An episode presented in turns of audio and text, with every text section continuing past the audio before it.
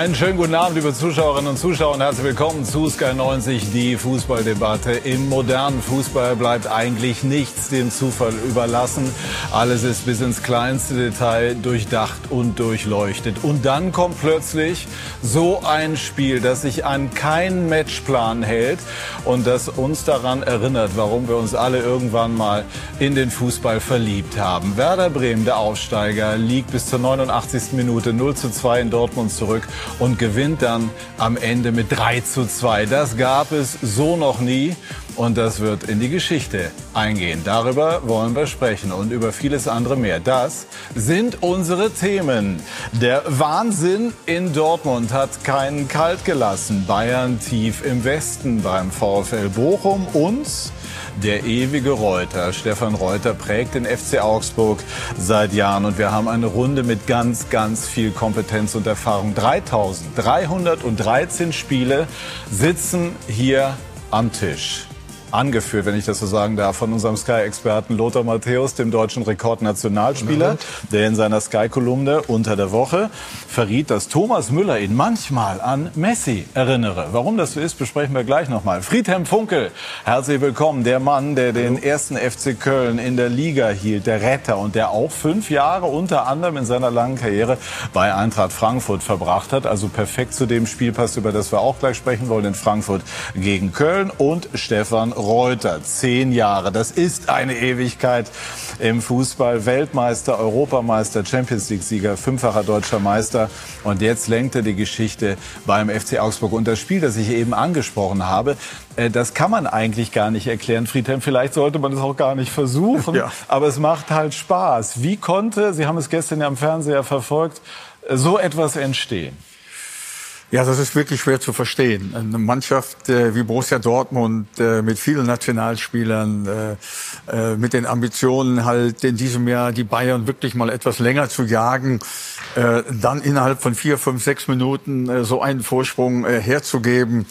Äh, das ist wirklich sehr, sehr schwer zu erklären. Ja gut, wir werden das gleich versuchen. Wir haben nachher natürlich noch mal die Bilder zu. Es wäre ein verrückter Tag in Dortmund. Ging damit los, dass der Hauptbahnhof gesperrt war. Und dann kam am Ende so ein Spiel ähm, bei Rom. Stefan Reuter hat mit dem FCA nicht nachlegen können. Nach dem Sieg in Leverkusen gab es gestern die Niederlage. Sie haben sich über eine Szene besonders geärgert, über einen nicht gegebenen Elfmeter kurz vor Schluss. Äh, um was ging es da aus Ihrer Sicht? Ja, man ärgert sich über viele Szenen im Laufe eines Spiels. Aber das war halt eine Aktion, wo auch gar keiner von uns reklamiert hat, was ich gar nicht verstehe, weil Felix Urukai geht ins äh, Duell mit dem Torhüter, mit dem Mainzer Torhüter, der lässt den Ball fallen und fällt ihm auf den hinten rein in, ins Bein. Mhm. Äh, Udokai liegt damit flach, der Ball ist frei. Also für mich, äh, bin gespannt, was die Experten sagen. Äh, für mich kann man durchaus Elfmeter geben. Machen Situation. wir nachher ausführlich. In Frankfurt äh, hat es ja auch strittige Situationen gegeben, beispielsweise bei dem Ausgleich. Aber einmal möchte ich gerne Lothar Matthäus noch hören zu dem, was er gestern auch in Leipzig äh, mitbekommen hat. Heute heißt es in Teilen, dass Tedesco, der Trainer Domenico Tedesco bei RB, äh, schon, schon angezweifelt wird. Wie, wie schätzen Sie das ein, Lothar? Ja, natürlich äh, sind Leipziger nicht in die Saison gekommen, wie sie sich das gewünscht haben. Hatten mit der Niederlage zu Hause gegen Bayern München im Supercup-Endspiel angefangen. Jetzt aus drei Spielen zwei Punkte. Das haben sie sich äh, ganz sicher anders vorgestellt. Und vor allem spielen sie nicht den Fußball, den im Endeffekt äh, RB spielen soll, von den Obersten aus. Und Oliver Minzlaff hat ja letzte Woche auch ein klares Zeichen an die Mannschaft, aber vielleicht auch an den Trainer gesagt, das ist ein Scheißfußball. Das war ein Beginn in die Meisterschaft Meisterschaft, wie wir ihn uns nicht gewünscht haben.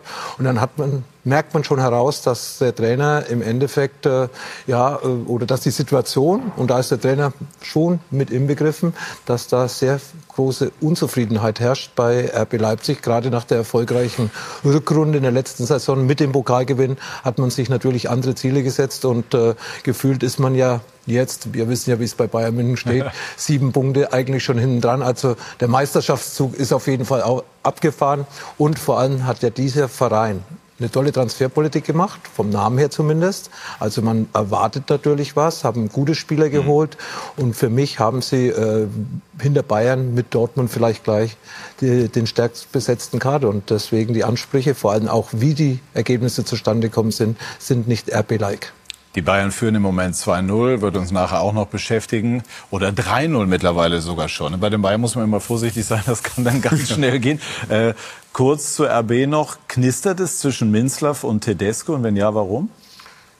Äh, wenn es knistert, dann knistert es deswegen, weil Tedesco nicht den Fußball spielen lässt, den man sich in Leipzig vorstellt. Hat es auch irgendwas mit einem Vertrag zu tun, also mit dem, der noch nicht verlängert ist? Nein, in Leipzig sind ja viele hm. Positionen offen. Ja, der Sportdirektor ist ja auch, wird ja alles ein bisschen hingeschoben. Sieht ja so aus, dass Max Eber vielleicht dann in einem halben Jahr irgendwann mal anfängt. Äh, ja, es sind viele Baustellen offen und die tragen ganz sicher auch dazu bei, dass, äh, dass die Mannschaft nicht das abruft, was, äh, was man, wie gesagt, von ihnen erwartet. Weil Unruhe im Umfeld wirkt sich immer auf die Mannschaft negativ aus. Gut, also noch keine drei Spieltage und Lothar Matthäus stellt schon fest, die Meisterschaft ist für RB Leipzig im Grunde genommen schon illusorisch. Ja, wenn man das Bayern-München-Ergebnis ja, ja, heute schon wieder hört. Klar, sieben Punkte, wie, wie soll das funktionieren? Aber jetzt äh, Gemach, Gemach, jetzt sprechen wir über Eintracht Frankfurt gegen den ersten FC Köln, das Spiel, ähm, das gerade zu Ende gegangen ist. Und Martin Groß fasst es zusammen. Oliver Glasner und Eintracht Frankfurt waren nah dran am ersten Saisonsieg, aber gegen den ersten FC Köln reichte es am Ende nur zu einem 1 zu 1. Trotz einer stabilen Leistung der Frankfurter, die vor allen Dingen in der zweiten Hälfte die klar bessere Mannschaft war. Chance für Lindström in der 48. Minute und dann die Führung durch Kamada in der 71. Kamada war eingewechselt worden, profitiert bei seinem Freistoß von Hektors unfreiwilliger Kopfballverlängerung Schwäbe ohne Chance. Der erste FC Köln im zweiten Durchgang weitestgehend enttäuschend mit nur einem einzigen Torschuss, aber der hat es in sich. Thielmann, 82. Minute, klasse Tor, 1 zu 1. Das Ganze wurde minutenlang überprüft, denn die Frage war, ob bei Thielmanns Schuss der eingewechselte Dietz im Abseits, und zwar im strafbaren Abseits, stand aber nach 4,47 entschied der Schiedsrichter auf Tor. Letzte Chance für Frankfurt in der 88. Minute durch Jakic vergeben. Deswegen blieb es beim 1 zu 1 zwischen Frankfurt und Köln. Ich verstehe es nicht mehr. Ich bin ehrlich, ich habe keine Ahnung. Also wir sehen, wir haben eine Situation in Freiburg, äh, wo wir das 3-1 schießen, da steht klar vom Torhüter, da wird kein Tor zurückgenommen. Schalke gegen Köln, da wird ein Tor zurückgenommen, was man nie halten kann. Äh, und heute steht er in meiner Sicht, er macht sogar eine Bewegung, dass der Ball an ihm vorbeigehen kann und er steht im Abseits. Also ich verstehe es nicht, es tut mir leid, ich keine Ahnung. Und dann braucht man fünf Minuten, um sich das anzuschauen. Also ich habe kein Verständnis dafür, es tut mir leid. Im Spiel habe ich es gar nicht wahrgenommen, aber ich habe es jetzt am TV gesehen mit Steffen Baumgart und auch Steffen Baumgart hat gesagt, äh, wenn das Tor annulliert wird, dann äh, darf sich Köln nicht beschweren. Also ist es eigentlich äh, ein Konsens zwischen Köln und der Eintracht, aber ähm, der wichtigste äh, Protagonist hat es anders gesehen, nämlich der Schiedsrichter und deswegen stehen wir jetzt mit 1-1 da.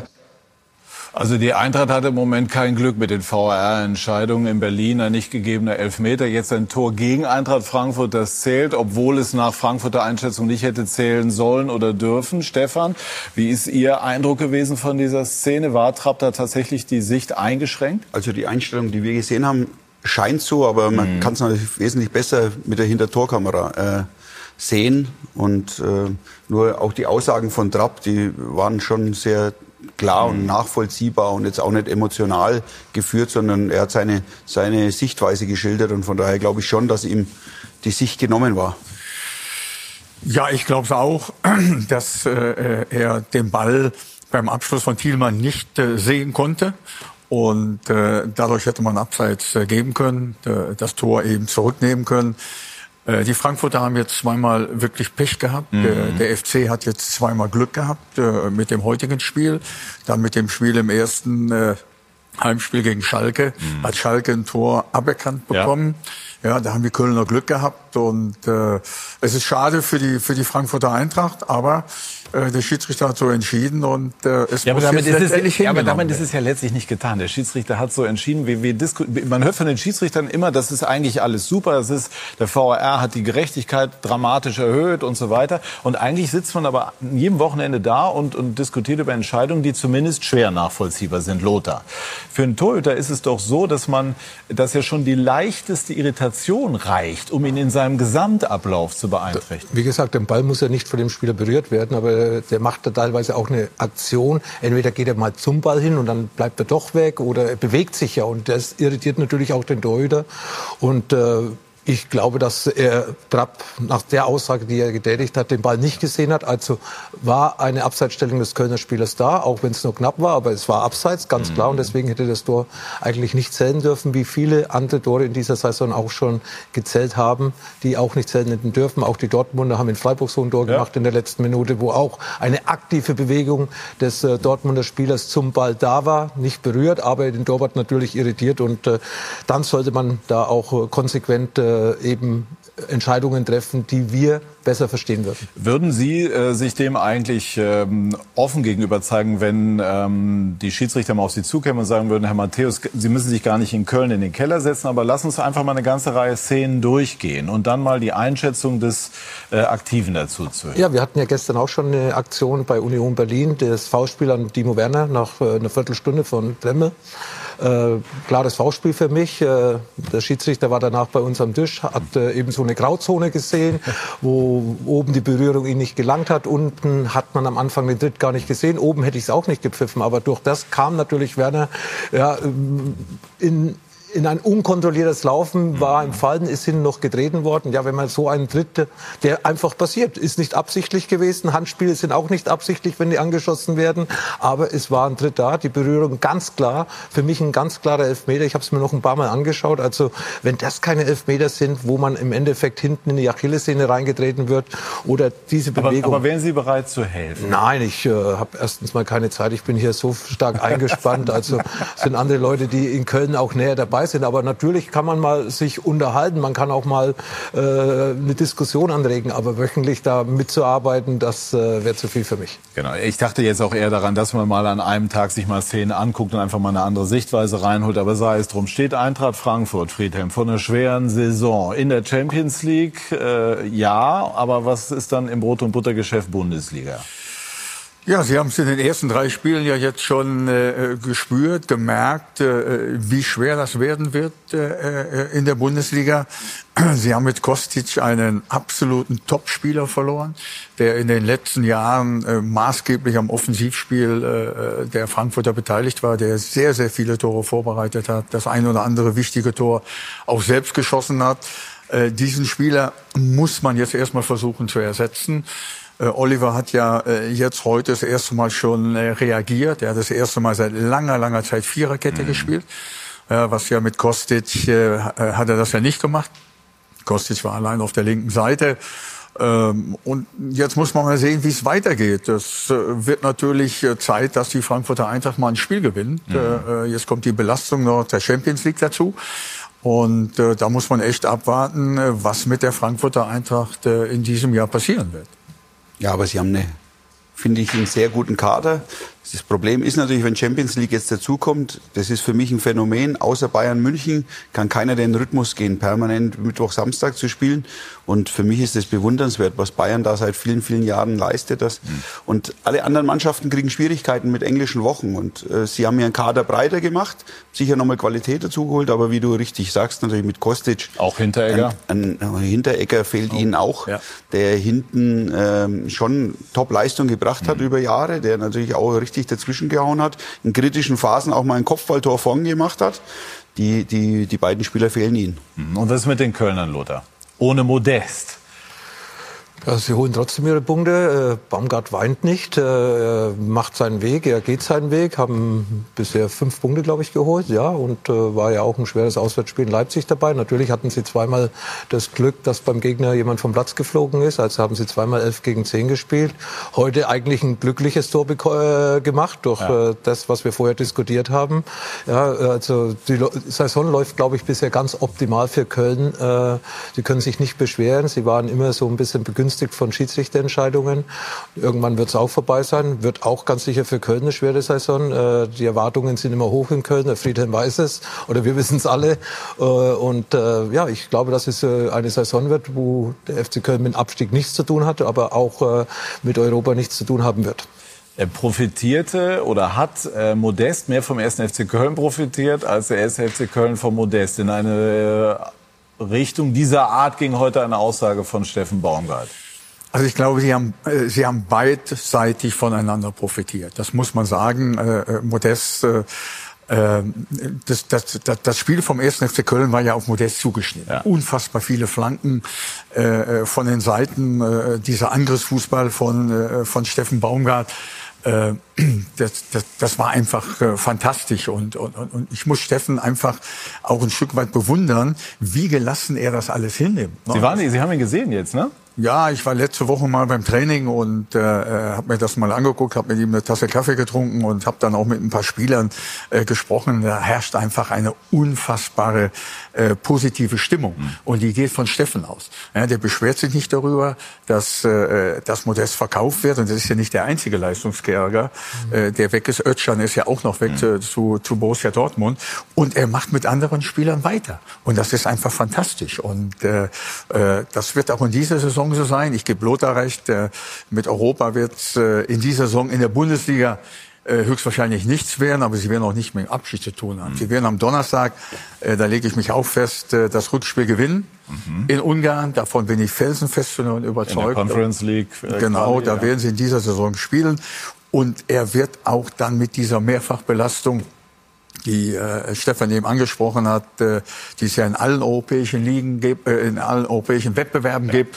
Äh, da wird er sehr, sehr gut mit umgehen können, weil er jedem Spieler in seinem Kader wirklich zu 100 Prozent vertraut. Jetzt haben wir einiges über Steffen Baumgart gehört und jetzt wollen wir ihn selber auch noch mal zu Wort kommen lassen. Oliver Glasner, Ihr Kollege, hat eben gesagt, dass Sie mal zusammen noch einen Blick auf die TV-Bilder werfen konnten. Wie lautet denn Ihre Bewertung dieser Situation? Können Sie den Ärger der Frankfurter nachvollziehen? Ja, wenn das so ist. Also erstmal natürlich, was mein Ärger war, ist erstmal, dass uns dann bestätigt wurde, dass es um vier Situationen gab. Wenn wir die Situation in der Endauslösung sitzen, egal ob es ein schöner Schuss war, dann hätte man auch auf Abseits geben können, weil es dann halt auch die Richtung des Balles ist und Kevin steht dahinter. Also hätten wir uns in dem Moment nicht beschweren können, weil wir eine ähnliche Situation, wo wir dann auch Glück gehabt haben. Ich hoffe nicht, dass wir alles aufgebraucht haben gegen Schalke.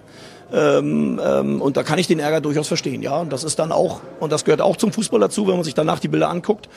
Dann kann man auf eine Sicht sagen, aus unserer Sicht kein Abseits. Ich würde es dann aber falsch finden, weil ich glaube, wer das so sieht, äh, muss auch einfach mal sehen, okay, da hast du vielleicht ein bisschen Glück gehabt.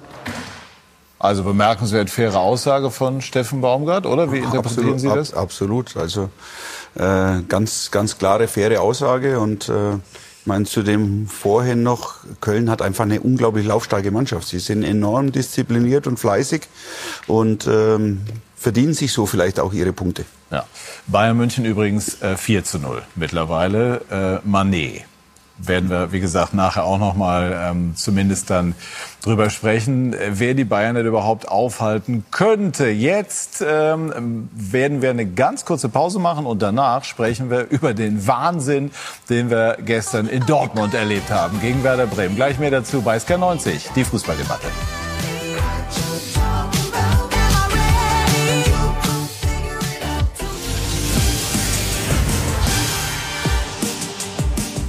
Wir sind zurück bei SK90, die Fußballdebatte. Wer gestern in der 89. Minute gegangen ist, äh, der hat definitiv was verpasst. Zu diesem Zeitpunkt führte Borussia Dortmund mit 2 zu 0 gegen einen wacker aufspielenden Aufsteiger aus Bremen. Und dann, Frank Buschmann, geschahen Dinge, die man nicht vergessen wird.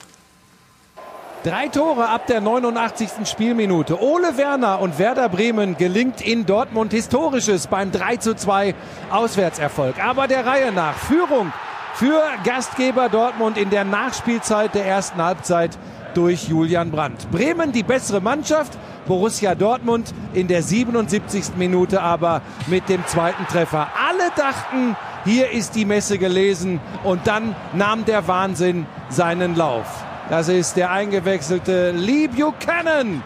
89. Minute, nur noch 2 zu 1 für Dortmund. 90 plus 3. Wieder Werder Bremen, der ebenfalls eingewechselte Niklas Schmidt mit dem Ausgleich. 2 zu 2. Und das war noch nicht das Ende des Wahnsinns, denn da war ja noch ein eingewechselter. Name Oliver Burke, 90 plus 5. Bremen gewinnt 3 zu 2 bei Borussia Dortmund. Also ich glaube, diese Momente in so einem Stadion zu erleben, dafür ist man zumindest Sportler, Fußballer geworden. Ich glaube, es ist für jeden Spieler, für jeden, der irgendwie mit dabei ist, einfach ja, ein Kindheitstraum, hier überhaupt zu spielen, vor ausverkauftem Haus, bei dieser Atmosphäre. Und wenn du dann so einen Spielverlauf ähm, dann noch äh, ja, auf die Beine stellst, sage ich mal, dann ist das sicherlich das i-Tüpfelchen. Aber wenn man ganz ehrlich ist, ich glaube, so einen äh, spektakulären Spielverlauf und so ein Erlebnis kann man sich da nicht mal als Kind ausmalen. Also ein äh, insgesamt sehr emotionaler Ole Werner, der äh, drei Joker-Tore eingewechselt hat, wenn man so möchte, Friedhelm. Wie viel Gespür ist das? Wie viel Glück? Ja, ich glaube schon, dass das äh, äh auch, äh, dass da viel Glück bei ist. Mhm. Man hat natürlich ein gewisses Gespür aufgrund der Trainingswoche, äh, äh, wen kannst du einwechseln, dann kommst du auf den Spielverlauf an, äh, wen nimmst du raus, wen wechselst du ein. Äh, Terzig ist das ja in der letzten Woche auch geglückt in ja, Freiburg. Ja. ja. hat er ja auch drei Leute eingewechselt, die drei Tore gemacht haben. Also da gehört schon ein bisschen Glück dazu. Aber insgesamt gesehen, und äh, Frank Buschmann hat es ja auch gesagt, ist der Sieg äh, auch wenn er in der Schlussphase erst zustande gekommen ist, hochverdient gewesen für Werder Bremen. Äh, wie kommt dann so eine Dynamik rein? Also äh, Werder liegt, spielt gut mit oder bestimmt das Spiel, hat Chancen, aber im Grunde in der Phase dachte ich, ich war bei dem Spiel, also das, da tut sich nichts mehr. Es sah einfach so aus, als würde Dortmund das auf gewisse Art und Weise clever ins Ziel bringen. Und, und warum löst sich dann sozusagen jede Handbremse? Also wenn du als Borussia Dortmund in der 89. Minute 2-0 führst, darfst du das Spiel nicht mehr aus der Hand geben. Ja. Da musst du konsequent, äh, viel konsequenter in der Restverteidigung sein, viel wacher sein und äh, sie die letzte Szene, das war für mich auch fast leichtfertig äh, verteidigt. Das sah unrund aus, auch bei, bei Süle. Ich weiß nicht, ob er die Verfassung noch nicht hat und jetzt einfach Spielzeiten kriegen soll. Aber in so einer Situation musst du auch den, den Passweg einfach zu, zulaufen. Hm. Ja, das ist äh, äh, der Pass, den äh, erstmal verliert Bellingham den Zweikampf, den kannst du immer mal verlieren im Mittelfeld, äh, ein Ballverlust von Bellingham. Und äh, den Pass, der aber in die Tiefe gespielt wird, den muss Niklas einfach abfangen. Mhm. Ja, den muss er einfach abfangen. Jetzt äh, ja, wird er gespielt äh, den muss er einfach mit dem linken oder rechten Fuß abfangen. Und jetzt hat Wolf noch mal die Möglichkeit. Und da vermisse ich einfach diese, diese unbedingte Bereitschaft, den Torschuss zu verhindern, äh, den Schuss abzublocken von, äh, von Marius. Ja, er ist ein Offensivspieler, er ist ja kein Defensivspieler. Aber äh, eine Minute Verschluss oder fast mit dem Schlusspfiff, da muss ich mich dazwischen werfen und den, äh, den Schuss abblocken. Äh, dann gibt's halt einen Eckball. Ja, und das darf einfach nicht passieren. Das darf einer Mannschaft wie Borussia Dortmund nicht passieren. Und die Bremen haben nichts mehr zu verlieren gehabt. Ja, die waren dann auch mit dem Punkt gar nicht zufrieden. Ja. Und Borussia hat sie ja eingeladen. Bellingham hat den Ball verloren, aber wie gesagt, hat hinten und vorne nichts mehr gestimmt. Sie wussten gar nicht, was passiert in den letzten fünf Minuten. Die waren sich einfach zu sicher. Ja, haben es eigentlich über die Zeit spielen wollen, waren vielleicht nicht mehr konsequent im, im, im Deckling, im Zweikampf, auch vom Kopf her nicht mehr da, weil dann so ein 2 zu 2, das macht schon was mit dem Kopf, wenn du als Spieler da auf dem Platz stehst und in den letzten drei, vier Minuten erstmal den Ausgleich kassierst, dann sind noch zwei Minuten zu spielen und dann äh, waren die Dortmunder nicht auf dem Platz und die Bremer waren selbstbewusst. Sie, sie wussten, da geht vielleicht sogar noch was. Also das hat äh, der Glaube ist in Bremen zurückgekommen, besser gesagt. Sie haben eigentlich immer irgendwie dran geglaubt und deswegen waren sie ja auch gestern die bessere Mannschaft. Sie haben gut nach vorne gespielt, über 89 Minuten. Ihnen ist nichts gelungen, zumindest nichts Zählbares. Und dann zum Schluss braucht man natürlich auch ein bisschen Glück und den dementsprechenden Gegner, der dann vielleicht doch ein bisschen nachlässiger wird, um so ein Sensation, einen so, solchen Sensationsendsport hinzulegen. Ich habe ja eingangs gesagt, was wir hier für eine Erfahrung in der Runde sitzen haben. Kann sich einer von euch daran erinnern, selber so oder so an einem solchen Spiel beteiligt gewesen zu sein? So ganz dunkel habe ich was in Erinnerung, Lothar? Ja, aber ich war nicht mehr auf dem Platz gestanden. Also, ja, aber Champions League Finale. Wir sprechen doch nur ja. über Siege. Ja. Nein, Champions League Endspiel, das ja. war natürlich ähnlich. Ja, das waren ja auch zwei Tore in der Nachspielzeit. Ja. ja, und auch kurz hintereinander und das in einem Champions League Endspiel. Ja, Bundesliga kannst du vielleicht noch ein bisschen verschmerzen, aber ein Champions League Endspiel dann so zu verlieren, das ist natürlich noch bitterer. Ist das vom Kopf her dann einfach auch schwierig zu sagen, ey, wir haben 2-0 geführt, jetzt steht's 2-2. Jetzt bringen wir wenigstens irgendwie diesen einen Punkt ins Ziel, auch wenn wir eigentlich den Sieg schon fest eingeplant ja, Du musst alle drei Punkte übers Ziel äh, äh, bringen. Da gibt's doch überhaupt keine zwei Meinungen. Ja, ich habe auch bei dem bei dem 2-2 die Körperlichkeit vermisst, diesen Kopfball des Bremer Spielers zu verhindern von Emre äh, Emre Can. Ja. ja, der guckt zu, wie der Bremer Spieler den Ball ins Tor köpft. Ja, da musst du doch noch eine Körperlichkeit zeigen, versuchen den Kopfball selber zu gewinnen und ihn dann aus der Gefahrenzone herauszubringen und nicht zuzuschauen und zu bestaunen, wie der Bremer Spieler den Ball zum 2-2 ins Tor Und wenn du das den Kopf, ja nicht. Und wenn du den Kopfball nicht gewinnst, hat der Jupp Heynckes mir 1979 erzählt, dann musst du zumindest den Körperkontakt ja, suchen, um genau. den, den, Spieler, der den Kopfball dann aufs Tor setzt, zumindest noch, äh, sagen wir mal, zu irritieren, ja, ja, zu stören. Ja, also da das war die Körpersprache der Dortmund in den letzten sechs, sieben Minuten. Einmal Emre Can beim Kopfball, dann Süle nicht rechtzeitig nach hinten äh, fallen lassen und dann im Lauf äh, zu langsam gewesen. Wolf nicht aggressiv in Zweikampf gegangen. Das sind natürlich Attribute, die im Spiel dann nach hinten losgehen. Sind wir dann doch wieder bei einer Mentalitätsdebatte in Dortmund? Denn eigentlich hat man jetzt zum Einstieg in die Saison den Eindruck gehabt, Edin Terzic bringt eine gewisse Energie mit, eine Frische, ist beliebt bei den Fans. Sie haben Spiele zu Saisonbeginn gewonnen, die sie auch nicht äh, überragend gespielt haben, aber aber eben die Resultate dann gebracht haben? Ja, Mentalitätsfrage würde ich jetzt auf keinen Fall aufmachen, aber es sah so aus, als hätte Süle für mich noch nicht die optimale Verfassung. Ähm, und ähm, da musst du als Mannschaft dann einfach geschlossen verteidigen und wenn du 2-0 äh, führst, äh, die Gier haben, das, das über die Runden zu bringen. Aber Mentalitätsfrage jetzt äh, nach der ersten Niederlage ist mir viel Nein, Ich gebe dir 100% recht, du musst die Gier haben. Ja. Du musst die Gier haben, dieses Spiel gewinnen zu wollen, dann hast du neun Punkte. Ja, auch wenn du noch nicht äh, äh, vielleicht so gespielt hast, wie du dir das selber gewünscht hast. Mhm. Ja, aber diese Gier einfach in die Mannschaft hineinzukriegen, ja, äh, in den einzelnen Spieler eben Tore zu verhindern. Ja, das fehlt Ich merke schon, Sie ärgern sich da richtig. Also ich dachte jetzt, Mensch, lass uns doch mal erstmal über Werder sprechen.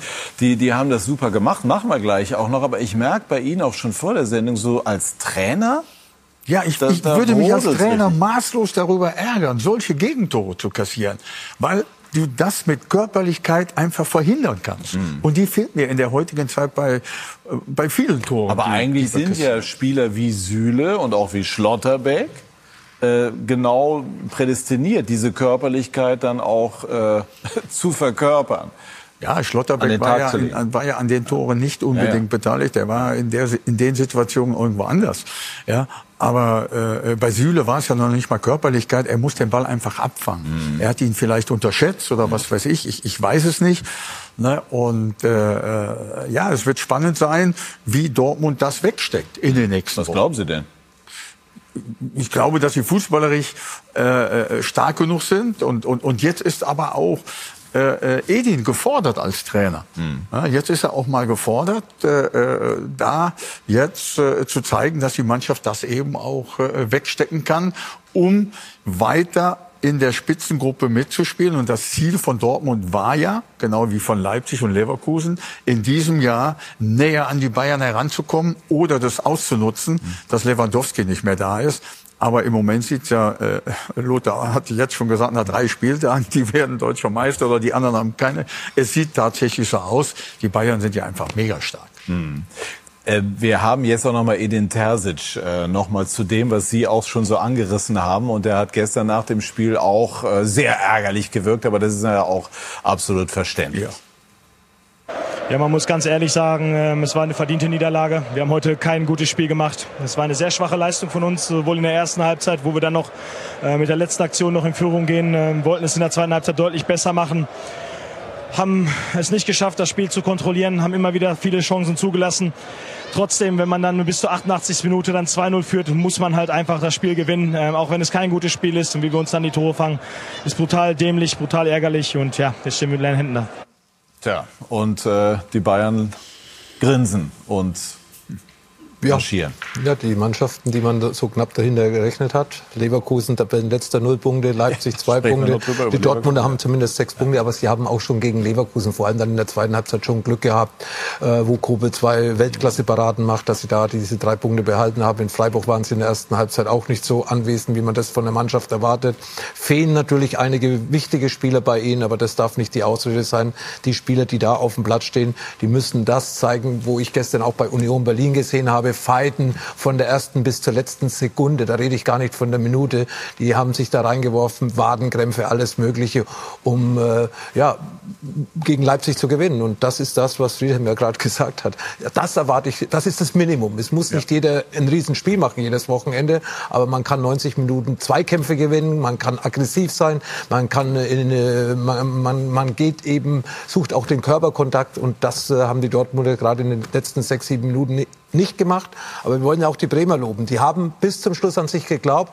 Die haben die Atmosphäre aufgesaugt im Dortmunder Stadion und haben gedacht, okay, dann verlieren wir halt 3-0, aber wir wollen noch irgendwas probieren. Und es hat dann eben alles zusammengepasst. Die Bremer im Flow und die Dortmunder eben nicht mehr diese Konzentriertheit, die äh, Friedhelm Funkel gerade schon angesprochen hat. Sprechen gleich über Werder. Stefan? Nee, die Bremer hatten einfach dann enorme Wucht. Ja. Also ja. Wahnsinn. Und nach dem Ballverlust von Bellingham muss einfach die Kette auch viel schneller fallen. Bremer gehen mit offenem Visier Richtung, dann musst du als Kette schneller fallen, dann kannst du den, den Pass auch leichter abfangen. Warum funktioniert Modest in Dortmund noch nicht so wie in Köln? Ja, äh, Anthony ist ja auch erst äh, äh, zwei Spiele da.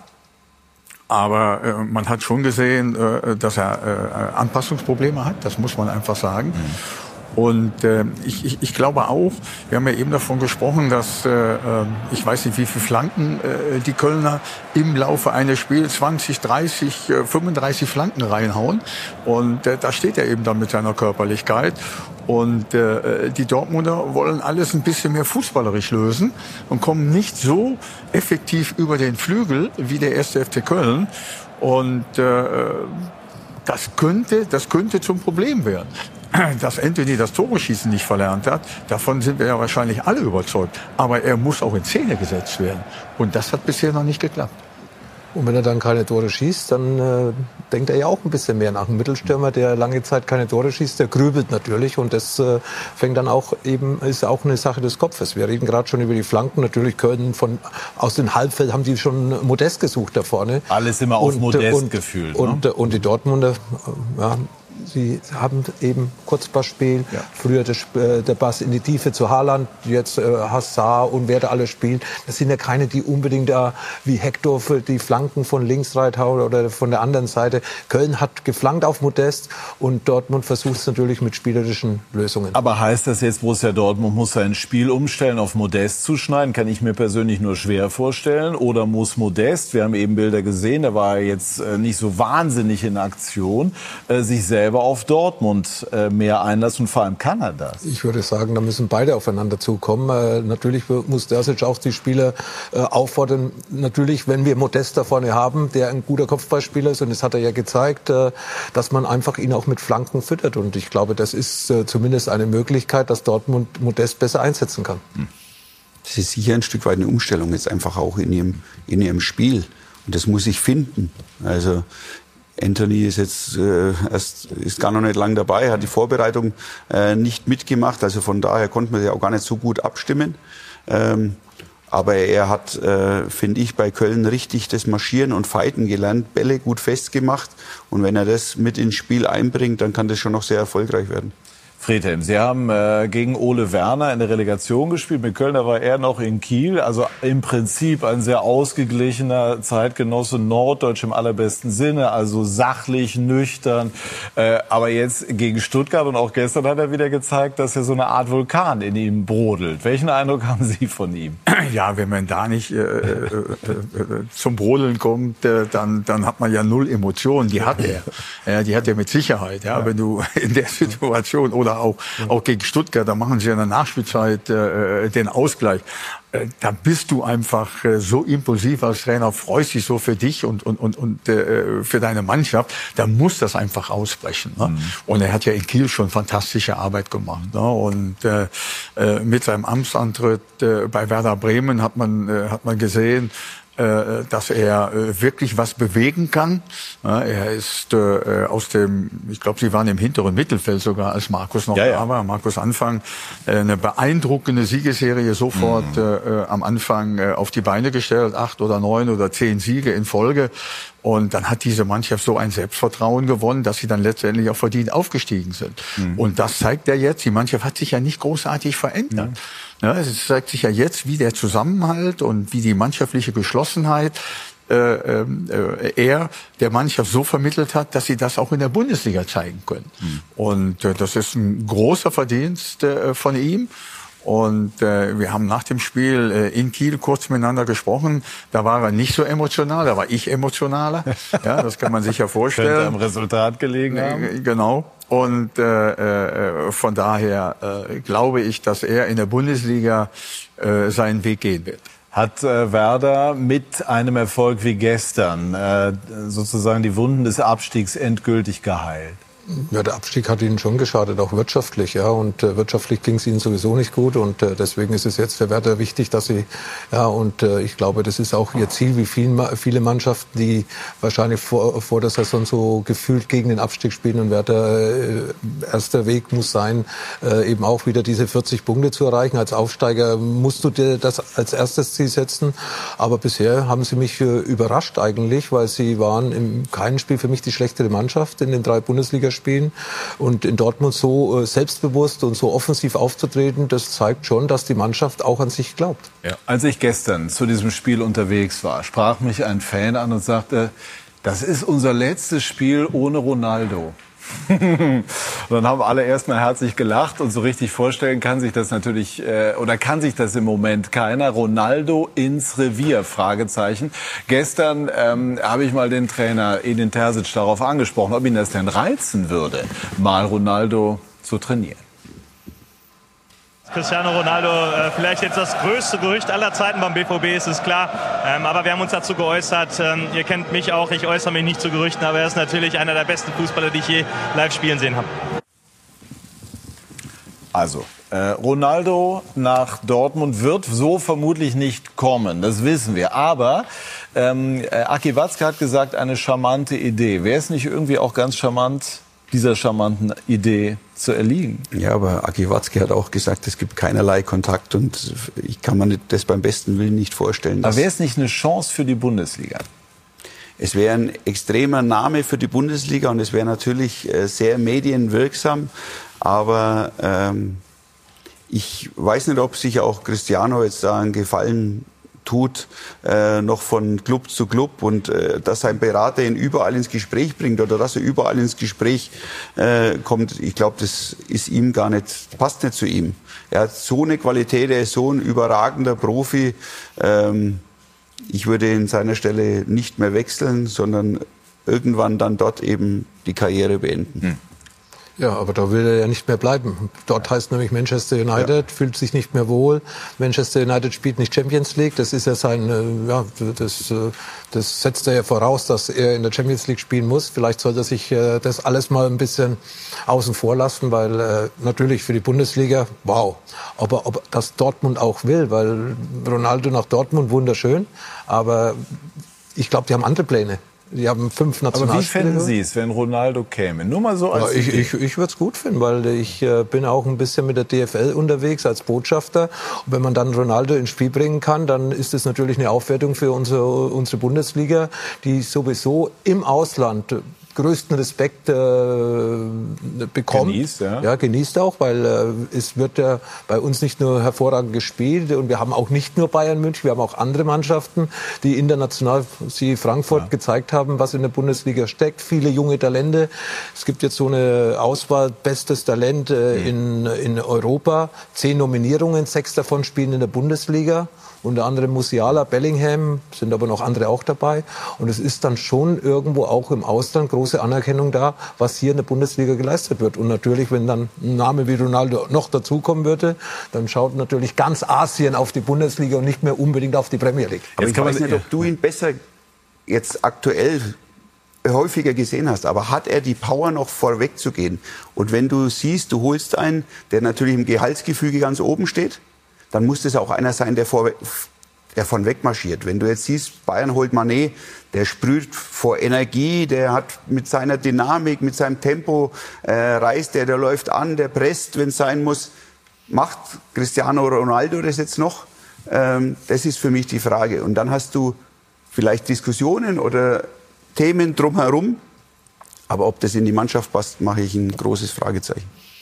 Ja, da bin ich voll bei, bei, bei Stefan.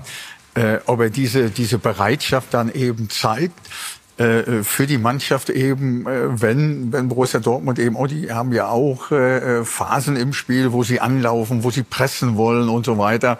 Und das ist ja jetzt nicht die große Stärke von äh, Cristiano Ronaldo, dass das ein Weltklasse-Spieler ist. Äh, da brauchen wir, da, da brauchen wir gar nicht drüber Immer noch reden. ist.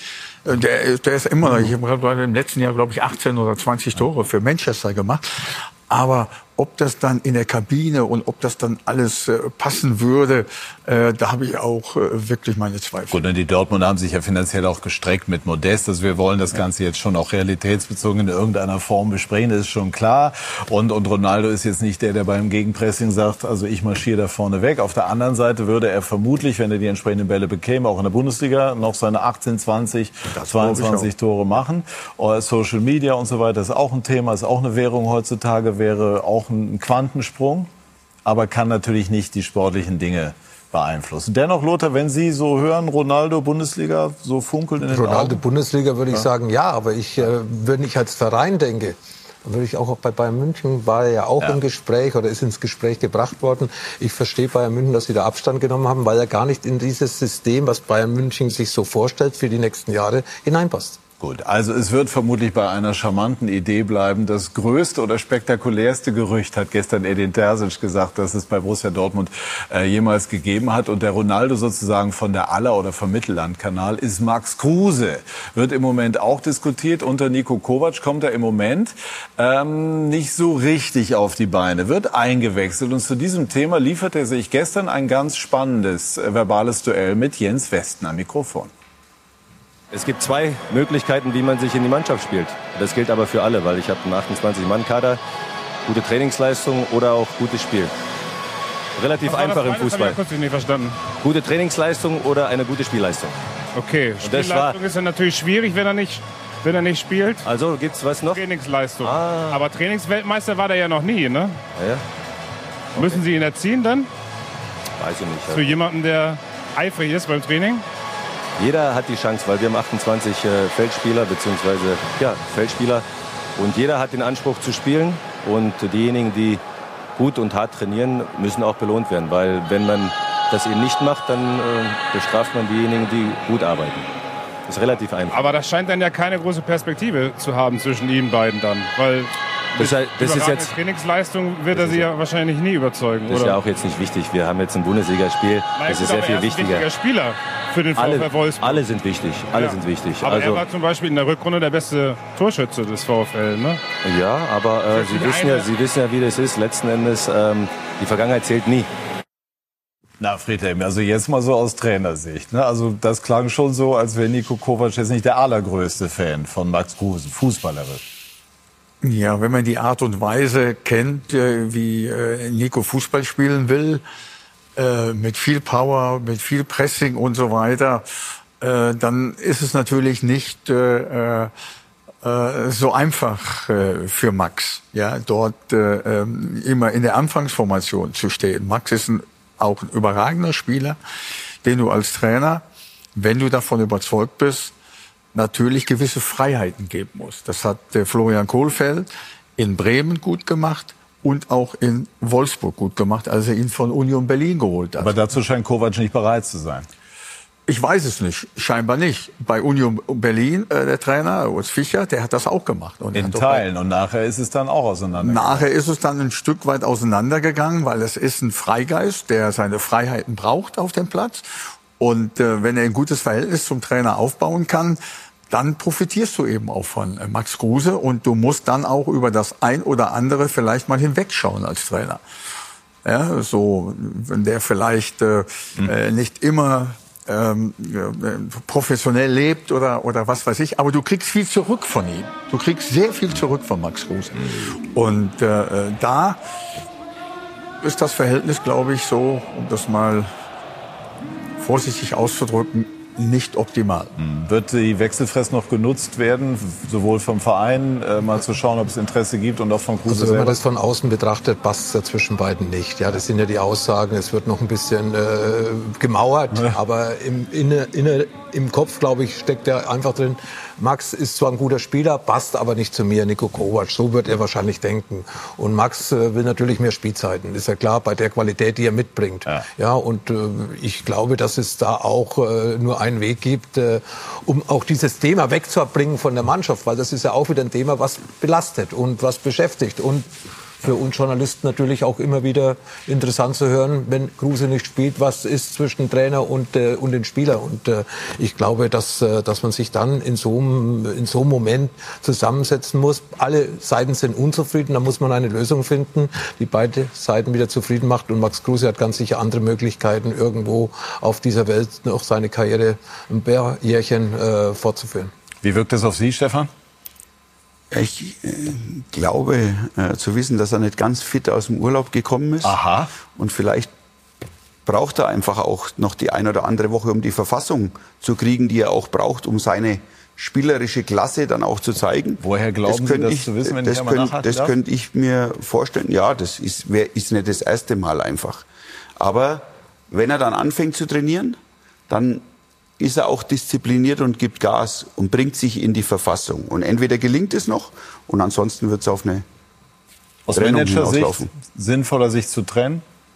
Das ist aus der Ferne überhaupt nicht zu beurteilen, hm. weil ich den aktuellen Zustand nicht kennen, weil die das Verhältnis untereinander nicht kennen. Also da sich einzumischen, wäre völlig verkehrt. Gut, das ist schwer jetzt für mich mir vorzustellen, dass Max Kruse jetzt plötzlich so viel Gas gibt, dass er so auch der strenge Niko Kovac überzeugt ist. Äh, aber wer weiß es, im Fußball ist schon viel passiert. Wir sprechen, Stefan, über den FC Augsburg-Sieg in äh, Leverkusen. Aber gestern konnten sie Vinko Bicanic nicht nachlegen. Sie hatten verloren.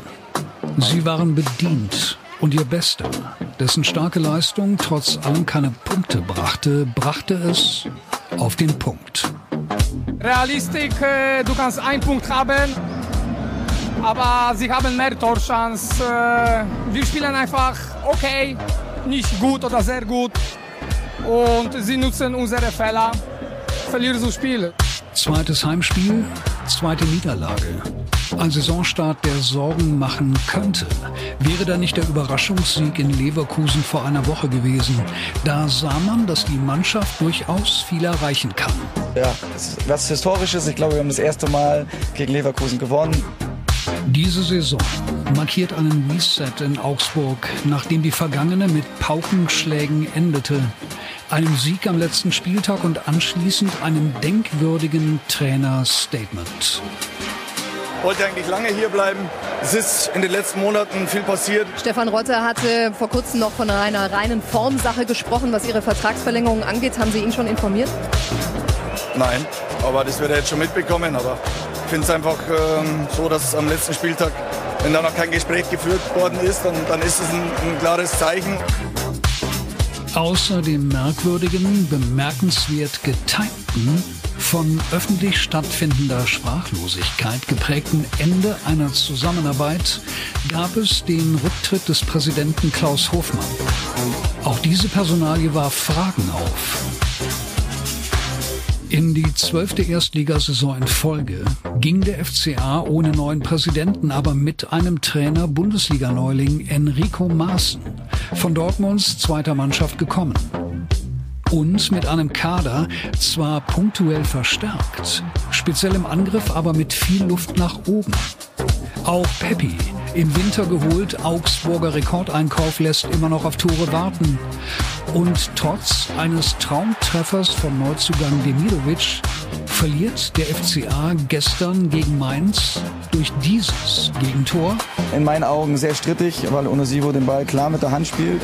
Und letztlich durch dieses Gegentor. Sehr, sehr unglücklich so zu verlieren. Der soll keine Ausrede sein, aber der Ball rollt ähm, zum 2-1. Der Ball liegt nicht. Damit ist ein irreguläres Tor. Kann man sicher so sehen. Ganz gewiss sehen sie in Augsburg noch nicht, woran sie sind in dieser jungen Saison. Außer womöglich, dass es eine nicht leichte werden könnte, aber das sind sie ja gewohnt. Ja, also wenn wir eben gesagt haben, die Frankfurter haben kein Glück mit den VR-Entscheidungen, waren sie gestern jetzt äh, auch nicht wirklich begünstigt. Also äh, das wollen sie auch gar nicht, aber eine faire Behandlung. Äh, haben Sie den Schiedsrichter speziell auf die Szene vor dem Tor angesprochen? Äh, der Trainer hat ihn äh, angesprochen in der Schiedsrichterkabine. Er hat gesagt, er hat die Szene nicht ges gesehen und hat keinen Hinweis bekommen, dass er raus muss. Wir haben in Vierten darauf hingewiesen, weil wir, wir haben ja gesehen? An der Bank ja. das, das iPad und du siehst es deutlich, dass der Ball rollt. Ähm, ich muss aber sagen, wir müssen auch selbstkritisch sein. Ich würde aber gerne bei der Szene bleiben. Ja, also das also verstehe für mich, ich nicht. Also für mich, ist, Frau, ein, ist, für mich ist es ein irreguläres ja. Tor, mhm. das er hätte zurücknehmen müssen. Er hätte Friede? Ja, bei jedem Freistoß, der im Mittelfeld äh, schnell ausgeführt äh, werden will ja. und der Ball rollt noch, pfeift der Schiedsrichter ja. ab. Ja, da muss er äh, wieder hingelegt werden, bis dass er ruht, der Ball. Und dann wird weitergespielt. Und bei so einer spielentscheidenden Szene, was war das, Stefan, 92. 92. 92. Minute, Minute. Ja, es kann ja mal vorkommen, dass der Schiedsrichter das aus der Entfernung möglicherweise nicht sieht, weil er sich auf die Spieler im äh, 16-Meter-Raum konzentriert. Mhm. Aber der Videoschiedsrichter, also der, dafür ist er doch da. Ja, und es waren halt zwei, drei Szenen, die die man diskutieren kann. Und das ist klar. Die, die darf ja gar nicht, mehr, die darf ja gar nicht diskutieren. Nee, muss einfach glasklar. Ist eine glasklare Fehlentscheidung, was wir gerade schon äh, sehr gut erklärt bekommen haben. Mittelfeld rollt mal ein Ball, wird schnell ausgeführt, sofort zurückgepfiffen. Und das ist eine spielentscheidende Szene, wie auch die Sicht, äh, wo man Trapp äh, die Sicht genommen hat heute.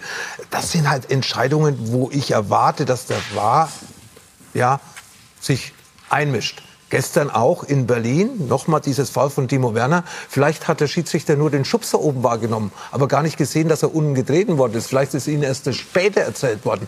Das sind so viele Fehlentscheidungen, hundertprozentige Fehlentscheidungen. Wir reden ja nicht von Grauzonen. Das ist entweder schwarz oder weiß. Der Ball ist gerollt und dann darf der was, was natürlich auch war, gestern Ihre Kollegen ja haben gefragt, ob der Schiedsrichter ein Statement dazu abgibt. Ja. Wollte, er, wollte er nicht. Mhm. Also ich finde dann immer gut, wenn sich ein Schiedsrichter hinstellt und seine Sichtweise Absolut. wenigstens schildert, weil ich glaube, Fehler ja. gehören bei einer Mannschaft dazu. Das ist ein Fehlersport, dadurch fallen Tore. Genauso macht ein Schiedsrichter Fehler, aber dann soll er einfach seine Sichtweise schildern, wie es ein Spieler eben auch tun ja, mein Eindruck ist jetzt zuletzt, dass die Schiedsrichter sich häufiger mal gestellt haben, was ja. prinzipiell sehr erfreulich ist. Ja. Wäre gestern natürlich auch, auch angebracht gewesen. Wir haben ja eingangs der Sendung auch die andere Szene nochmal angesprochen. Da können wir jetzt auch nochmal einen Blick drauf werfen.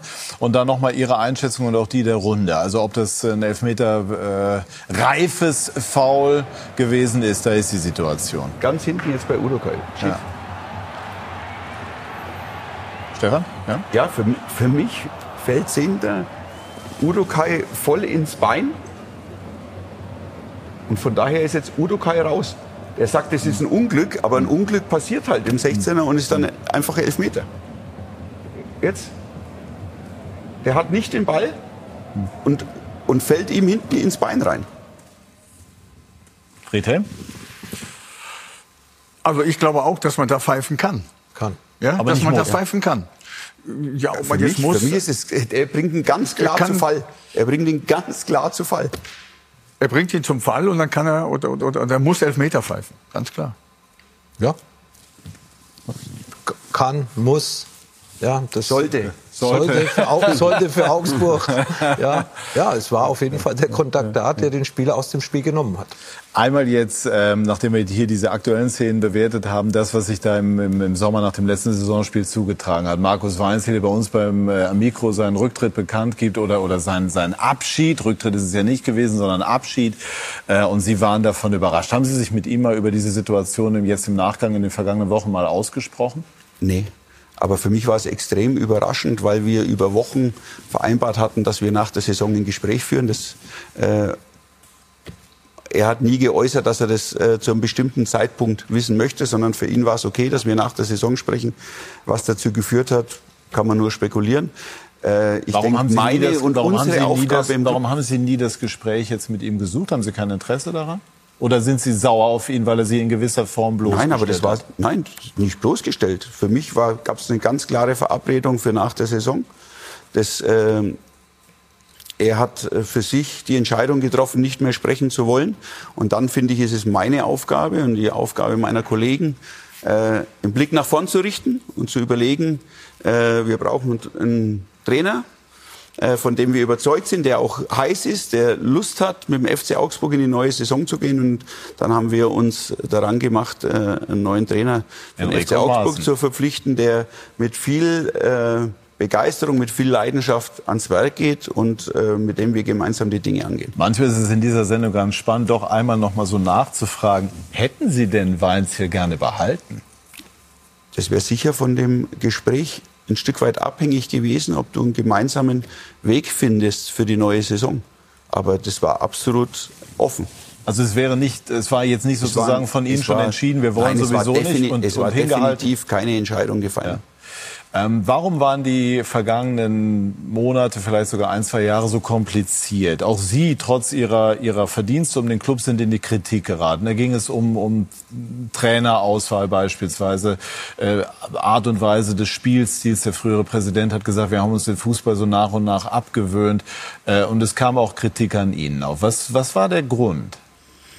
Ja, weil einfach die Mannschaft auch nicht besonders schön attraktiven Fußball gespielt hat. Und wir müssen schauen, dass wir wieder eine absolute Geschlossenheit hinkriegen, dass wir wieder Spaß und Freude haben an dem Spiel, die Zuschauer mitnehmen und alle in eine Richtung marschieren. Und ähm, das gehen wir an. Und dass die Erwartungshaltung wächst, wenn man im zwölften Jahr in Folge in der Bundesliga dabei ist, das ist einfach so. Nur ähm, und wir müssen auch selbstkritisch sagen, wir haben sicher auch nicht alles richtig gemacht. Also das haben, ist auch ganz klar. Ich hätte auch in so einem Gespräch, kann ein Trainer mir seine Meinung sagen und sagen, was ihm vielleicht nicht gefallen hat. Ich finde, es gehört dazu, dass du intern auch durchaus kritisch mit der Situation umgehst, die auch ein paar Takte sagst. Aber ganz entscheidend ist dann, dass du rausgehst und in eine Richtung marschierst. Mhm. Ja, aber welchen Fußball stellst du dir denn vor für den FC Augsburg? Einen Fußball wie Union Berlin spielt, einen Fußball wie Bayern München spielt, einen Fußball wie Köln spielt. Was, also für was wir, steht der FC Augsburg? Wir werden natürlich wir wollen ein Stück weit eine eigene Idee auch im ja. eigenen Ballbesitz. Von daher ist es für mich schon mal sehr erfreulich, dass wir beispielsweise in Leverkusen uns ein traumhaftes Tor rausgespielt haben, dass wir auch gestern ein traumhaftes Tor uns rausgespielt haben, äh, wo wir uns extrem schwer getan haben in den letzten Jahren. Aber natürlich auch ist es ganz entscheidend und wichtig, dass du bis zur letzten Sekunde fokussiert und gierig bleibst, weil wir können drüber sprechen, dass der Ball gerollt ist. Aber wir sind natürlich selbstkritisch genug zu sagen, in dem Moment, wo die den Eckball schnell ausführen, waren wir gar nicht bereit, waren wir gar nicht wach genug, waren wir nicht gierig genug, in der letzten Minute unser Tor zu verteidigen. Und auch das gehört natürlich dazu. Wir werden äh, auch Phasen haben, wo wir kompakt und gut verteidigen müssen. Aber es Aber muss auch eine bessere auch Idee eigenen, mit dem Ball mit dem geben. Ball geben genau. Ja, okay. Äh, ist Pepe der Rekordeinkauf ein Fehleinkauf?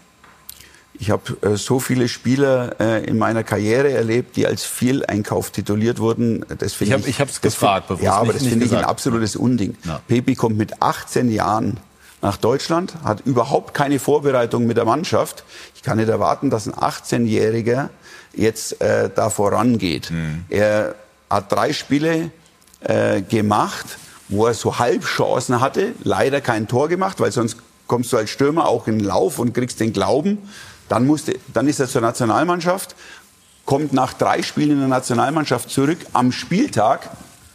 Äh, dann verpasst er das Spiel auch. Dann ist es im nächsten, in der nächsten Woche wieder schwer. Jetzt hat er eine Vorbereitung mitgemacht.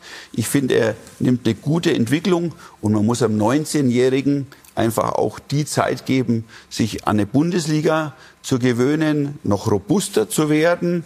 Aber er hat absolute Qualität wenn er Richtung Tor geht. Er hat einen super Torabschluss, er hat gute Laufwege. Er ist ein sehr positiver und guter Junge. Er arbeitet an den Dingen. Das ist das, was ich von einem Spieler erwarte, dass er intensiv an den Dingen arbeitet und dann wird er auch irgendwann belohnt. Also es wird was. Bin ich überzeugt. Ich kann zu wenig sagen, weil er hat zu wenig gespielt und ich bin nicht beim Training dabei. Aber ist der FC Augsburg wirklich bei so einer Summe, was er für den FC Augsburg, ich glaube, der höchste Transfer, was er ausgegeben Transfer? hat, das, dann, dann hätte ich eigentlich gedacht, dass man in Augsburg schon dran denkt, den Spieler sofort in die Mannschaft reinzubringen, weil 10 Millionen erst mal zwei Jahre anzulegen oder eineinhalb Jahre anzulegen, natürlich 18 Jahre, 19 Jahre, alt, andere Kultur, anderer Fußball, alles Mögliche. Also da muss schon große Überzeugung vom Fachmann Stefan Reuter dabei gewesen sein, um diesen Transfer dann auch durchzuziehen.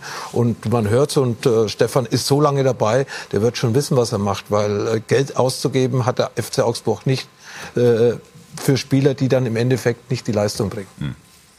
Wie lange werden Sie beim FC Augsburg bleiben? Ich habe eben gesagt, der ewige Stefan Reuter. Viele sagen, es ist so eine Art Lebenswerk von Ihnen. Also Sie sind schon zehn Jahre dabei. Das ist eine enorm lange Zeit im Fußball und dass Kritik zwischendurch aufkommt, ist auch normal. Das ist, das ist vollkommen ja. normal. Macht das, denn, macht das denn Spaß in Natürlich. diesen Phasen? Ja, ja. gerade ja, auch den, mal, wenn in den Phasen, wenn ja. zu viel Kritik kommt, das, das will keiner. Ah. Aber das ist dann eine Herausforderung, einfach wieder Gas zu geben, dran zu arbeiten, dass du doch wieder in die Erfolgsspur kommst.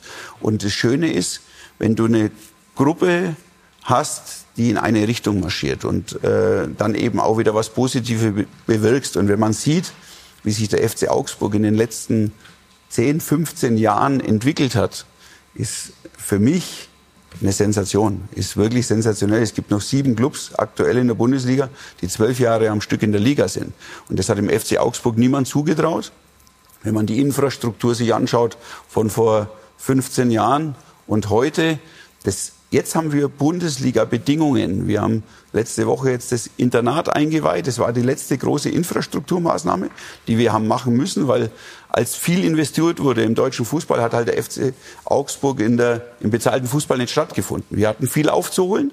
Und jetzt haben wir so eine Infrastruktur stehen, dass wir uns auch wirklich auf die Mannschaft verstärkt konzentrieren können und versuchen punktuell äh, da eben auch zu verstärken. Aber wenn man sieht, äh, die Spieler, die dir Tore garantieren, in welchen Preislagen sind. Wir müssen Spieler finden, die ein Entwicklungspotenzial haben, in denen wir was sehen. Und dann müssen wir ihnen helfen, dass sie, dass sie da hinkommen. Und das dauert manchmal. Stichwort Personal. Äh, es gab Diskussionen über den Torhüter Gikiewicz, der allerdings unter anderem in Leverkusen herausragend gehalten hat. Es gibt immer wieder Spekulationen darüber, dass er sich auf dem Torhütermarkt um sehen, äh, wie, wie äh, heiß sind diese Dinge. Also ist das Thema Torhüter für den FCA ein drängendes? Nein, weil wir haben ja gesagt, dass Rafael Gikiewicz die letzten zwei Jahre unterm Strich einen richtig guten Job gemacht hat. Und, äh, aber das ist natürlich schon eine unserer Aufgaben, ja. dass wir uns auf dem Spielermarkt umschauen und auch überlegen, Wer kann vielleicht mal Nachfolger von Gikiewicz werden? Wie können wir uns aufstellen? Das ist auf der Torhüterposition so wie auf allen anderen Positionen, dass wir natürlich den Markt im Blick haben. Aber das Thema wurde nicht von uns aufgemacht, weil ein Kollege von Ihnen hat mir angesprochen, hat gesagt, die Kritik an Gikiewicz. Dann habe ich gesagt, ja, wer hat ihn denn kritisiert? Das war keiner aus den eigenen Reihen, mhm. sondern der hat das ein oder andere unglückliche Spiel vielleicht letztes Jahr im Herbst mal dabei gehabt. Da ist er super wieder rausgekommen, hat unterm Strich richtig gute Leistung gezeigt und äh, hat uns in Leverkusen mit einer absoluten Weltklasse-Leistung das Spiel auch zum guten Stück gewonnen. Wir sprechen gleich über die Bayern, die zur Stunde mit 5 zu 6 zu 0 führen. Mein Gott. In Bochum vergangene Saison 2 zu 4 ist auch viel diskutiert worden. Also wer will die Bayern aufhalten? Das wird eine Frage sein, der wir uns gleich widmen. Und wir werden darüber sprechen, warum Bayer Leverkusen denn jetzt nun so überhaupt nicht in diese Saison bisher gestartet ist. Gleich mehr dazu bei Sky90, die Fußballdebatte.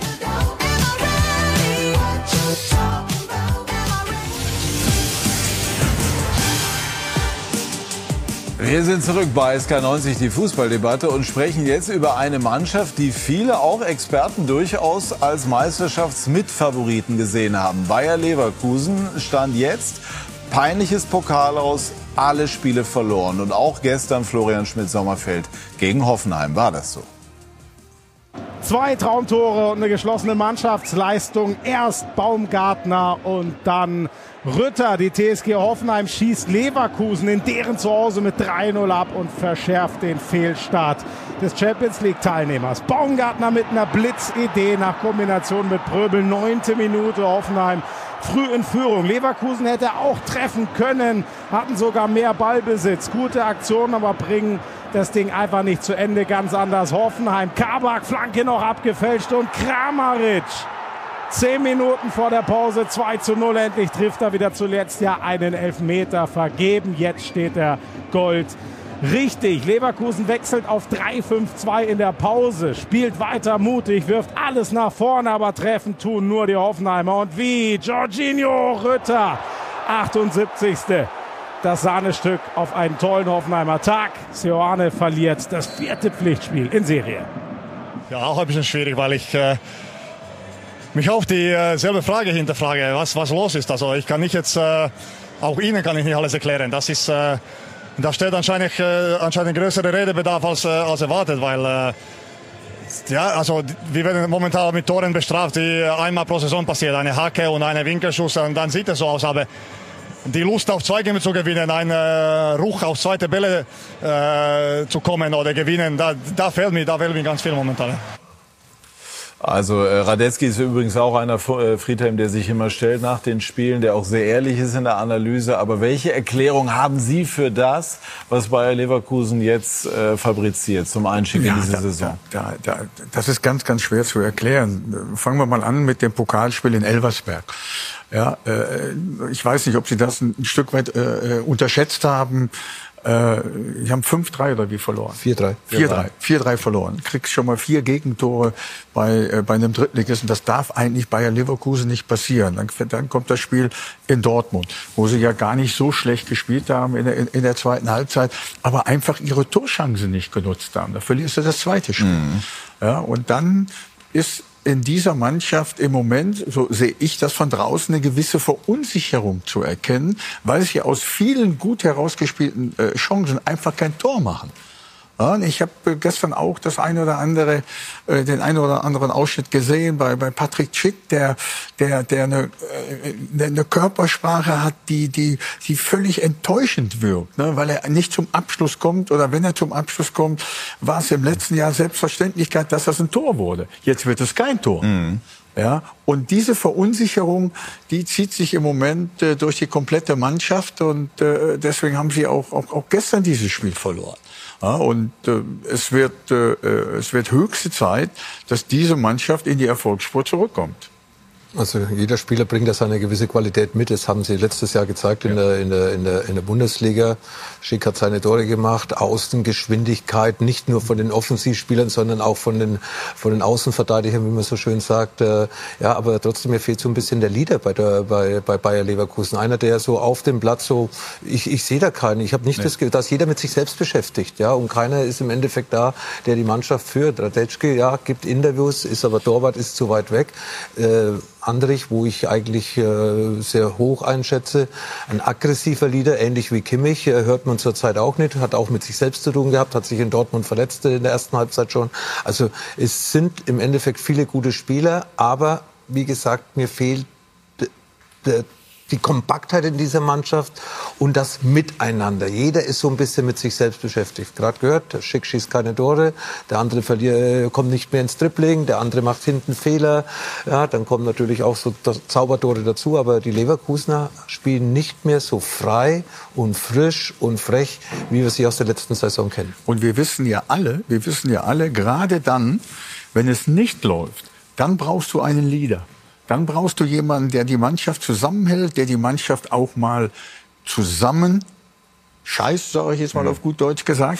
Und den sehe ich in dieser Mannschaft einfach nicht. Wenn es gut läuft, dann sind das überragende Spiele, dann, läuft dann läuft es im Mannschaftsgefüge und im Moment ist das nicht der Fall. Und es äh, wird spannend sein, wie Sie gemeinschaftlich mit dem Trainer aus dieser Situation rauskommen. Also ein bisschen Typen wie die Bender-Zwillinge oder auch Julian Baumgartlinger, jetzt, die gehen, äh, ja, den wir jetzt genau. noch dazugenommen haben, einfach als Persönlichkeit auch, äh, muss man ganz klar sagen, die gehen ihnen in solchen Phasen sicher ab, mhm. weil die auch nochmal wachrütteln äh, in der Kabine. Aber sie haben enorme Qualität. Wenn die ins Laufen kommen, dann werden die auch eine eine gute Serie starten. Aber Sie müssen ja erst Ohne, ins Laufen. Ja, sind Sie nicht auch überrascht die, von dem, was da jetzt passiert? Na, natürlich. Und was Friedheim sagt, die fangen halt jetzt ein bisschen an zu überlegen im Abschluss.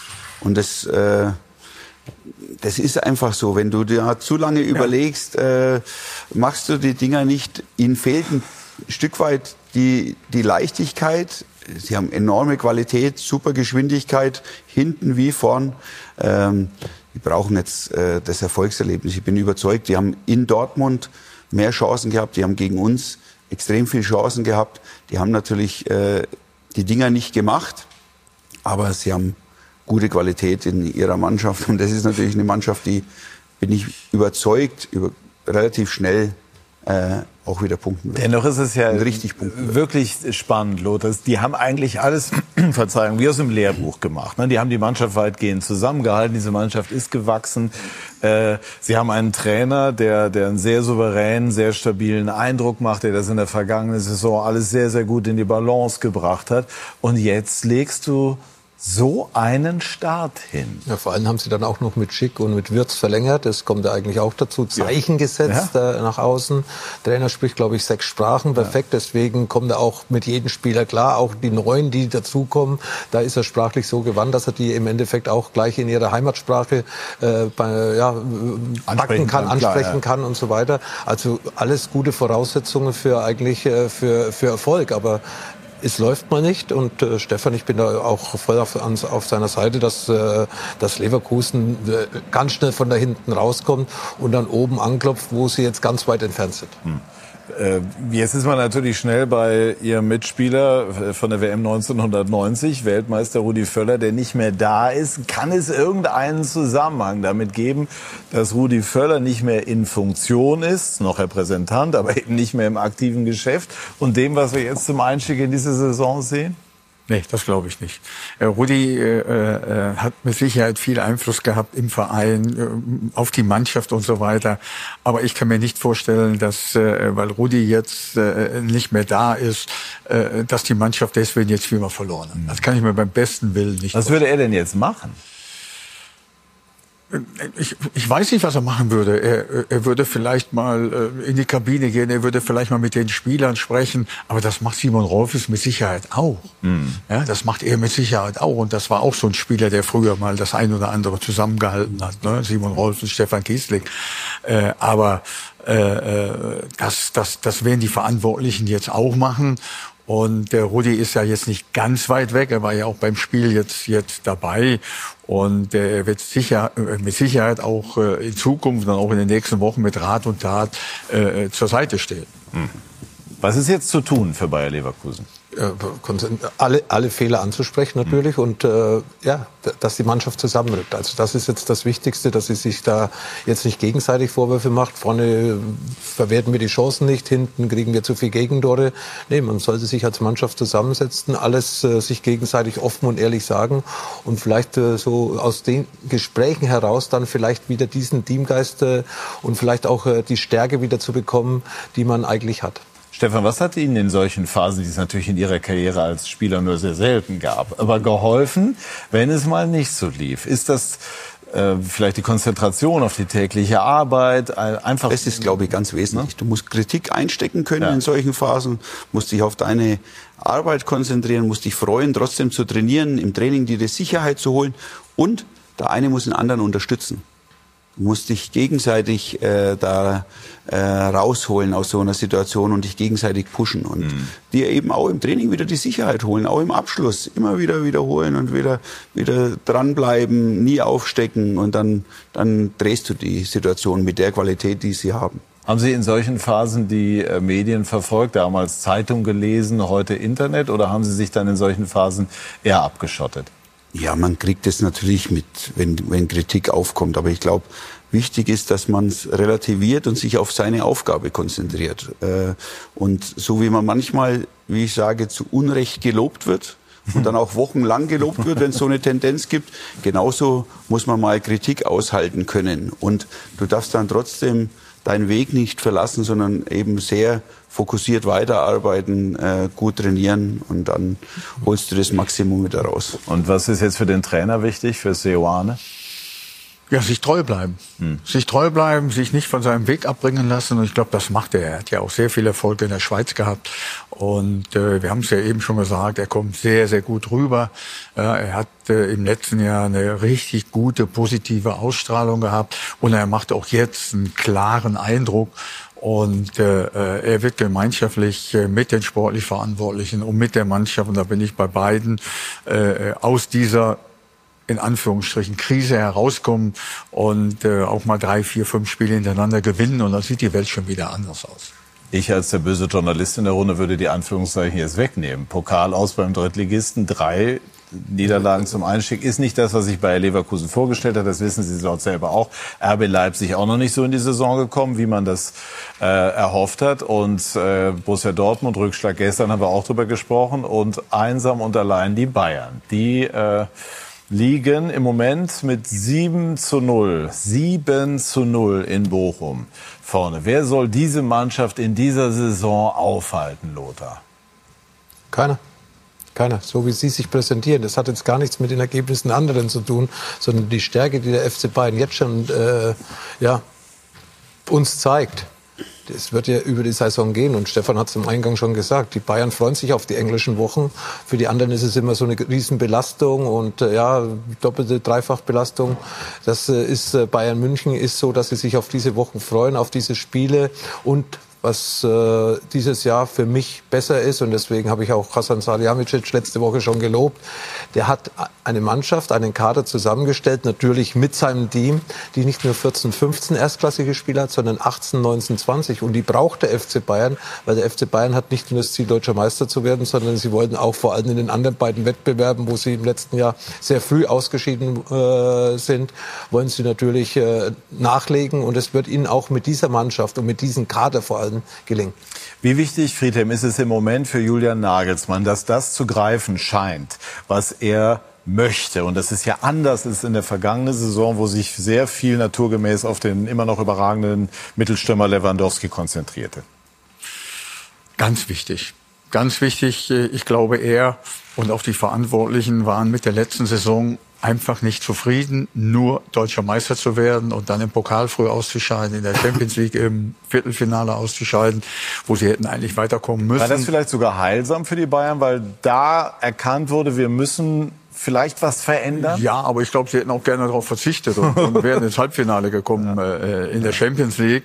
Aber ich glaube, dass das Trainerteam, und das ist ja auch immer wieder in der Öffentlichkeit äh, zum Vorschein gekommen, äh, die letzte Saison sehr, sehr gut reflektiert haben. Mhm. Ja, und auch äh, Julian hat ja in der, in der Öffentlichkeit äh, ähm, auch gesagt, dass er sich verändern muss in der neuen Saison. Dass er eine andere Herangehensweise an, an, an seine Trainingsarbeit, an, an, an äh, dem Umgang mit der Mannschaft und so weiter äh, äh, machen muss. Und ich glaube, äh, das macht er auch. Das, was ich im Moment sehe, er hat ja letztes Jahr auch oft äh, hin und her gewechselt zwischen Dreierkette, Viererkette, Fünferkette.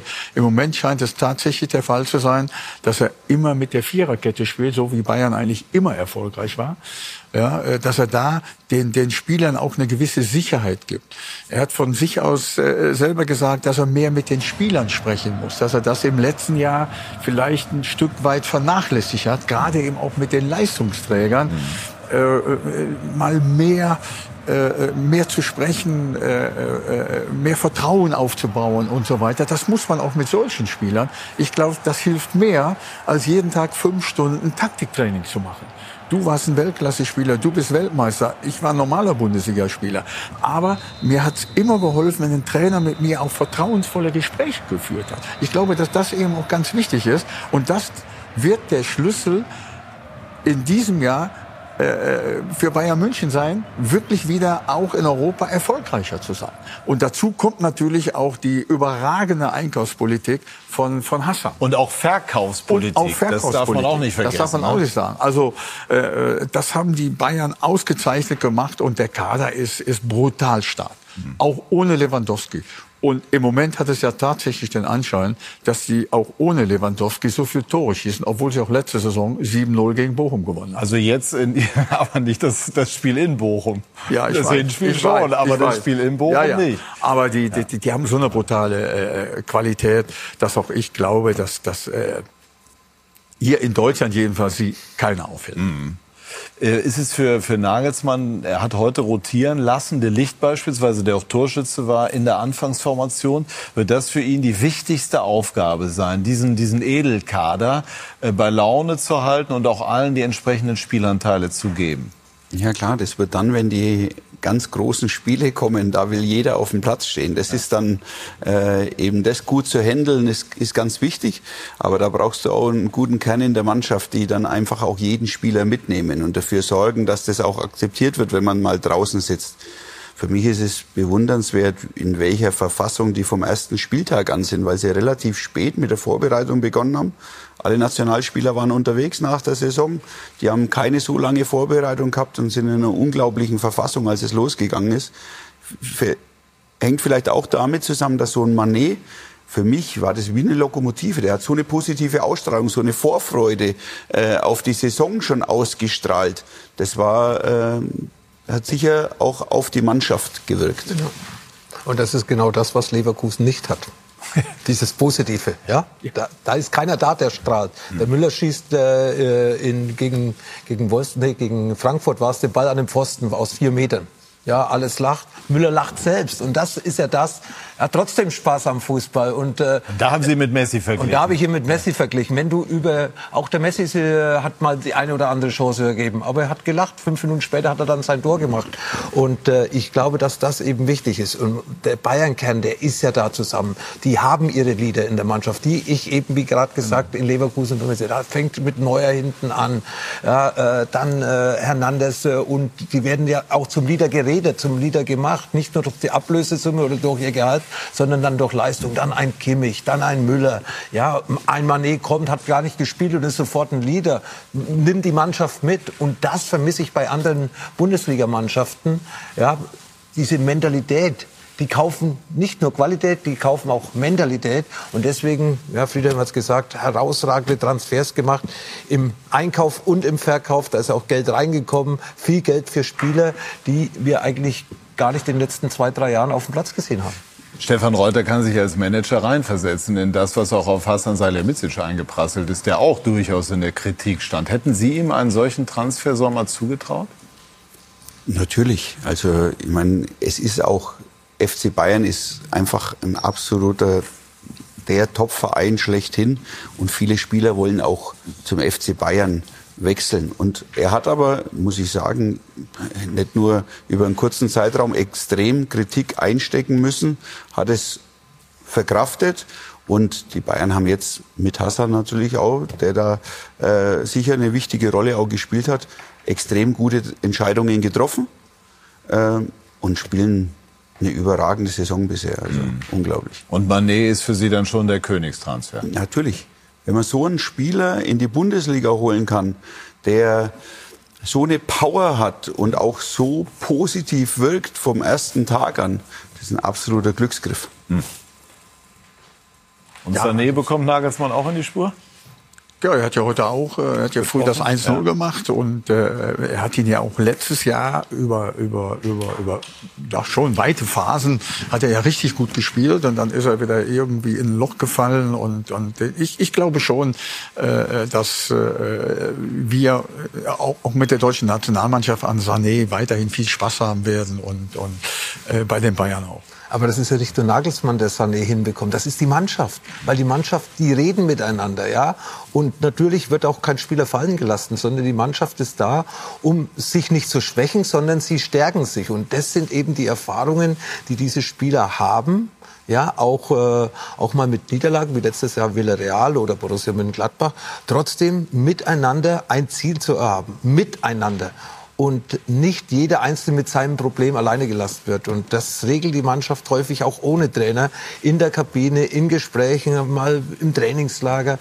Das sind dann schon die Spieler da, die auf Spieler losgehen und sagen, Mensch, Susanne, streng dich an, wir stehen zu dir, aber du musst mitmachen, zum Beispiel. Und ich glaube, dass das ein großes Plus ist, das der FC Bayern hat. Wie sehr strahlen jetzt diese Ergebnisse auf die Konkurrenz aus? Am kommenden Wochenende beispielsweise kommt Borussia Mönchengladbach ja, zu den Bayern. Absolutes Spitzenspiel. Ja. Erster gegen Zweiten. Ja. ja, meine beiden Ex-Vereine. Ja. Ich freue mich natürlich drauf, aber ja. natürlich Bayern München der klare Favorit. Ja. Und äh, wie ist das für die Konkurrenz jetzt? Also wenn man sieht, oh Gott, die Bayern jetzt gewinnen sie in Bochum 7-0 und so weiter. Ernüchternd. Ernüchternd. Ernüchternd. Ich, ja. wollte, ich wollte jetzt nicht deprimierend sagen, sondern ernüchternd. Äh, so muss man das einfach sehen. Ja. So, und jetzt bin ich mal gespannt. Die beiden Herren, die wir jetzt äh, hören, die haben äh, diese 7 zu 0. Es war richtig, ne? Wir haben richtig mitgezählt, intensiv verfolgt, Janik. Waren die Bayern wirklich also da wieder eine Klasse für sich? Ja, und hatten einen Manuel Neuer, der auch wirklich ein paar Szenen hatte, die muss man erstmal parieren. Also Bochum hatte durchaus seine Chancen, aber ja, wie die Bayern gespielt haben, heute insgesamt fantastisch nach vorne. Ihr habt das ja auch lang und ausführlich diskutiert, was die für eine Kreativität haben. Also Manet zu sehen mit Doppelpack, Coman zu sehen, erstes Mal in der Bundesliga dabei nach seiner Rotsperre, Sané auch ein Tor gemacht. Manuel hat das alles analysiert, sehr viel eingezeichnet. Es gab sehr, sehr viel zu tun, oder?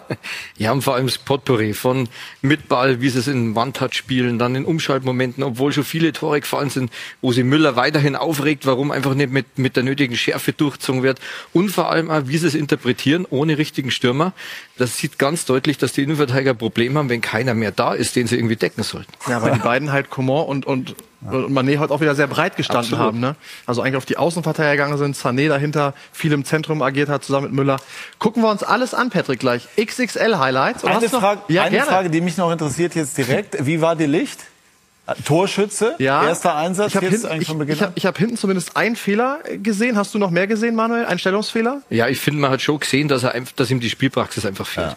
Und das braucht er einfach ein paar Spiele, um dann reinzukommen, sich einzuordnen. Und dann wird das schon. Aber er hat trotzdem den einen oder anderen Wackler drin. Ja, Einstellungsfehler ist mir in Erinnerung geblieben. Na gut, also immerhin ist noch irgendwas bei den Bayern ja. zu optimieren. Das ist ja beruhigend. Also gleich äh, mehr von euch. Äh, wenn wir die Chance haben, schauen wir vielleicht jetzt noch einmal abschließend auf die Tabelle, damit wir sie da einmal komplett auf den Stand bringen. Nicht ganz überraschend ist der FC Bayern München, Tabellenführer der Fußball-Bundesliga. Borussia Mönchengladbach, Lothar hat es eben schon angesprochen.